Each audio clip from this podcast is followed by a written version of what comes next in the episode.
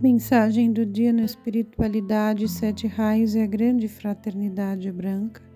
A mensagem de hoje foi extraída do livro Eu Sou o Caminho da Ponte para a Liberdade. Meu estimado mestre Buda Divino pediu-me que vos explicasse como se processa a preparação de um instrutor do mundo, porque eu também passei por sua experiência e iniciação. O desenvolvimento cósmico da substância espiritual que é requerida para trazer à maturidade uma recém-projetada chispa espiritual, necessita cerca de 14 mil anos. Isto forma uma revolução completa da roda cósmica, que em cada dois mil anos está sob a influência de um dos sete raios, dirigida através da energia do Chohan, que representa o raio então em atividade. Podemos comparar a roda cósmica com as estações do ano que são necessárias para trazer ao amadurecimento a semeadura feita na primavera.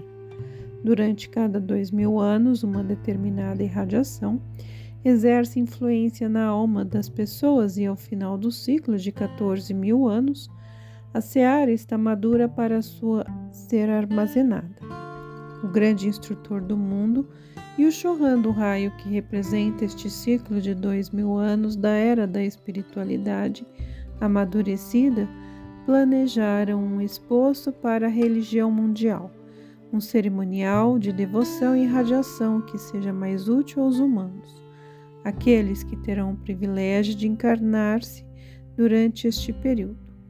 O instrutor do mundo prevê a virtude e a irradiação da mesma fluindo à Terra. Ele examina com seus auxiliares as almas que deverão encarnar-se para, por meio da experiência, realizar o desenvolvimento espiritual no ciclo de dois mil anos. Estuda o plano divino, delineia um modelo para o culto devocional com a finalidade de avivar a luz da alma. Este trabalho foi executado pelo bem-amado Buda Divino antigamente, Lord Maitreya, antes de minha vida messiânica na face da terra.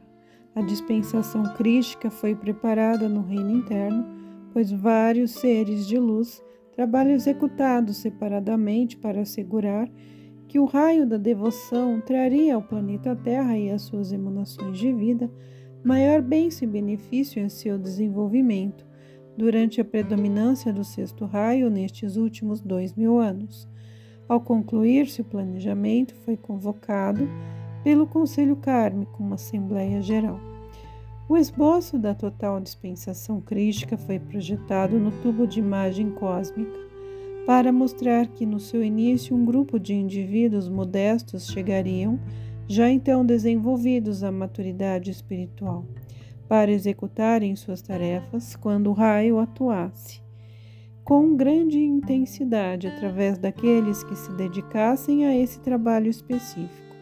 Terminada esta apresentação, foi feita uma pergunta aos voluntários, os que quisessem participar do grande privilégio e honra, para trazer o primeiro impulso dessa dispensação ao mundo físico das aparências através do véu do nascimento.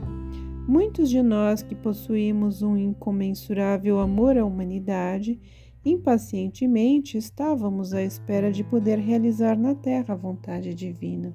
Nós nos apresentamos voluntariamente por meio dessa doação espontânea, enquanto o Buda divino examinava o corpo causal, o desenvolvimento espiritual, os talentos especiais e o sinal característico de cada emanação de vida para este ciclo. Muitas almas foram escolhidas e entre elas minha mãe, meu pai, os discípulos e eu. Todos nós nos encontrávamos entre os voluntários. O Buda Divino precisou fazer uma inspeção e avaliar a força espiritual latente de cada voluntário, e no decorrer da iniciação, algumas emanações de vida foram eliminadas. Enfim, o grupo semente que devia executar no mundo da forma o planejamento foi iniciado abençoado pelo grande iniciador do mundo enviado ao templo da purificação, onde esperaria o chamado do conselho kármico. No entanto, e no momento em que a apresentação do drama divino deveria apresentar-se no palco de vida, surgiram Maria, José e os discípulos e corpos físicos em lugares diferentes, aparentemente indivíduos modestos.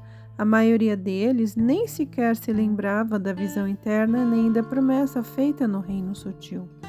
Apenas esperavam pelo momento cósmico, quando as invisíveis trombetas sonoras, cujo som somente era conhecido pelo coração, os convocasse a cumprir seus destinos.